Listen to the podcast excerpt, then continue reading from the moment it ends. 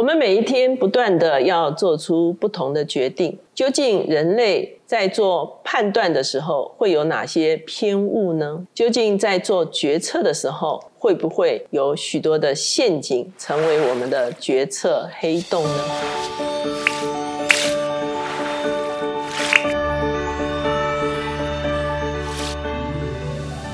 大家好，我是乔美伦老师，每周一次在乔氏书房和大家见面。今天我们的单元是快闪新书，今天我们所要介绍的这本书叫做《杂讯》，它的副标题是“人类判断的缺陷”，它的英文是 noise，有的时候 noise 就直接被翻成噪音，哈，你也可以说是一种干扰。那这本书呢，其实一共有三位作者。它的主要作者丹尼尔·康纳曼是二零零二年诺贝尔奖经济学奖的得主，他是普林斯顿大学的心理学教授。他主要的成就就是挑战判断与决策的理性模式。他跨领域的对经济学、医学、社会心理学、认知科学都有深刻的影响。他甚至被誉为行为经济学之父。另外一位作者。奥利维·席波尼，他是巴黎高等商学院的决策教授。那他专门就是研究这个策略品质的提升。第三位作者叫凯斯·桑斯丁，他是哈佛大学的法学院的教授。他曾经担任白宫的资讯法规的办公室主任。也可以说，这三位作者原本都是知名的学者，他们各有不同的研究的领域。可是他们的领域的重叠，其实就是提升判断力这件事情。他们在各种不同的行业的领域中间，发现我们都会误判。来做决策的可能性，而且会因此付上高昂的代价。这本书的一开始，其实就从一个法院的判决类似的案件，可是是不同的法官就可能做出天壤之别的判决哈，作为开始。那今天这本大部头的书哈，我特别有一位访客哈啊，我们的访客是吴一盼总经理，他也曾经在我们另外一本书帮我们来介绍哈。那我们知道一判在网络。上是非常知名的哈，他被号称为一年读一百本书的总经理。那他也是我们企业领袖班的校友。那首先一派，你要不要告诉我们说，哦，什么叫做杂讯？杂讯会用什么样子的方式呈现在我们的决策的里面？其实像老师刚刚讲的，我们人每天都在做很多的判断，很多的 judgment。这个判断呢，其实他书里面有描述，就很像一把尺，我们都要衡量各种的东西。那只是你的尺跟我的尺，跟我们放到不同的地方的时候，那个衡。衡量的判断的方式可能就有不同。嗯哼，那我们在做判断的时候，其实有两种会造成误判的状况。一种其实它叫做偏误，是 bias，那个是比较有方向性的。一个很好的例子就像是，如果我家的体重计永远量起来就差半公斤，呃，多半公斤，那我以后就知道我每次量我就减半公斤，那是一个方向性的偏误。可是杂讯就比较难去衡量，因为像老师刚刚讲的，包括嗯法官每一个法官他判断的。方式都不同，他在同样的场景里面，他的心情也不同。那我觉得书里面有一个很棒的一个呃比喻，是我们大家可以理解，就像是篮球的罚球，像 NBA 的球员，他们每一个人的罚球进球率是不同，同一个球员在不同的场合也不同。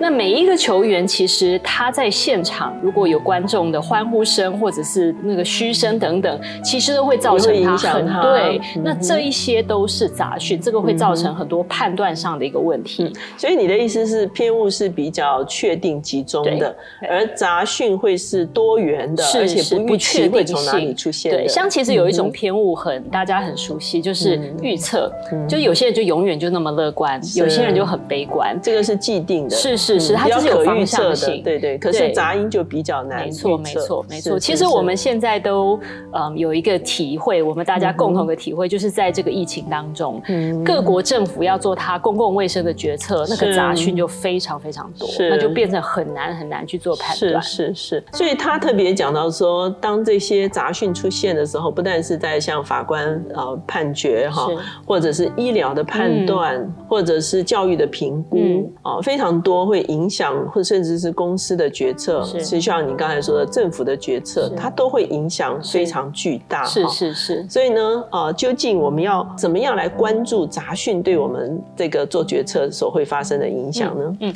所以像老师刚刚讲的，我我其实每次读一本书的时候，我先问我自己一个问题：为什么这个重要？对，因为如果它不重要，我我实在是没有必要去花那个，就可以去忽略它。对，那它的重要点就是像老师刚刚讲的，那它其实影响在我们生活中太多的层面。是，那当我们可以去意识到它的时候，你才能够去针对它有一些方式去预防。因为像老师刚刚讲的杂讯，你很难知道它的来源是什么，你也很难归因说这个东西的偏误。他甚至开玩笑说，那个法官判决说不定跟天气有关，这样非常有可能。对，所以因为来源不知道，所以你更要有一些内在外在很有意识结构性的方式，能够去把它降到最低。所以其实这本书还自己也蛮复杂的哈，呃，可是它的好处是它提供了很多的工具，是是。那怎么样在不同的领域中间可以去消除这些杂讯的一些工具哈？你可不可以帮我们介绍一下它里中里面提到了哪些工具？OK，就像老师讲，它里面工具太多了，我也没有背起来。但是我觉得有两种主要的观念，一个呢就是我们面对我们自己的盲点的时候，是很重要是要先意识它存在。是，当我们发现我们人其实真的知道的没有你想的那么多，我们真的有一些内在的脑补、内在的一些对我们所坚信的东西会。特别特别的支持或特别的抓住的这些倾向的时候，他有提到一个叫做主动的开放心态。是，当我们先意识到说，我们在这整个决策过程里面一定会有杂讯，那我首先就要先调整，我要有一个主动开放心态，知道我并不是知道所有的东西，知道我看不到全局。所以其实首先要处理的是内在杂讯，对不对？哈，就是自己的呃习惯，或者是自己的成见，哈，或者是自己思考容易倾向的一种模式。没错，就是所谓的内在的杂讯。对对对，而且他有提到说，我们每个人都有直觉，可是你不要让直觉一开始就跳出来，是你要有方法让他很有意识到后面的时候才出现。所以第一个是内在，那外在他有提到一种叫做呃决策的，好像是协助这个决策的一个人员，就是一个独立的第三方。那那个当然很好，可是我想我们在企业里面，你很难要有一个员工他就当一个独立的第三方去诊断大家，特别如果有人里面又是他的老板。又是他的同事，他的这些其他的考量可能会他自己也杂讯很多，他自己杂讯很多。那我觉得他有一些很好的方法，包括我们对于资讯的一个排序，就是他好像有用那个指纹的辨识人员说，有些讯息你晚一点让他知道，或是让这几位不同的判断人员独立分开判断，这都是一些很好的所谓的保健的方式。那还有一种叫做像我们在企业用的是呃面试里面面试，因为那是人跟人之间，是。每一个人都有你的喜好，你当下的感觉，然后你对某些哎对，或是这长得很像你的某个朋友，或是你很不喜欢的人，这都会影响。那像我们在面试这种，就有一一种叫做结构式的面试，大家先讨论。我们要的是什么？几个重点梳理出来，然后不是要面试的人而已，而是比如说呃 HR 的人员或是其他的一起来定立什么叫做，比如说独立思考一到五，什么叫做一，什么叫做二，什么叫做就是我们要比较客观的评量对对对对对，那你至少就会把这个杂讯的可能限缩在一定的范围之内，然后用这样子的方式，让每一个去呃面试的人用不同独立的方式去面试，大家最。最后再综合起来讨论，不然它里面有讲到叫资讯的瀑布。我们一群人讨论，只要 A 开始讲什么，哇，那个就风向就已经定了。是，那大家就是一窝蜂都是朝那个方向去。是是是是，所以他用一个叫做决策宝剑，我觉得是一个很好的形容，因为那就有点像洗手这个宝剑，是有点预防的意思在里面。因为我们都知道没有洗手会带来的问题，但我们很难归咎发生什么事是因为哪一件事情。所以你洗手的时候，至少你就把那些杂讯。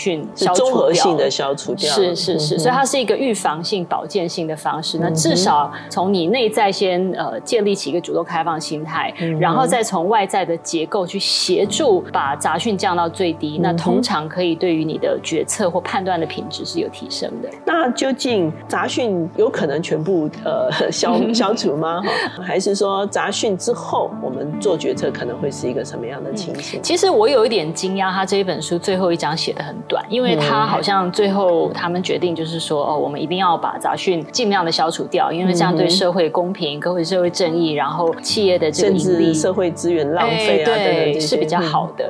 那我持这个比较不一样的看法，因为我觉得我们是在一个人的社会，这不是机器。人的社会里面，你总是要在。效率跟人性当中一定要取得一个平衡。嗯，所以其实有举一些例子，像对你在公共政策上，如果你是很直白的就说就是这么做，你就不要听大家的声音，那一定是最有效率的。嗯，但是会不会这个过程里面人就觉得不被尊重，人觉得他的声音没有被听到，这些都是杂讯。所以你的意思是说，杂讯也有它的价值？是是是。举个例子，像刚刚讲的，如果在这样子一个稍微长一点的 process 里面让大家参与，虽然效率会降低，可是有可能大家的士气、大家的参与感、大家的凝聚力是增强的。那它是有它的价值所在，这是一个。那另外一个是呃，它里面有讲到，像用 AI 或者是机器去做判决，是是，那一定非常有效。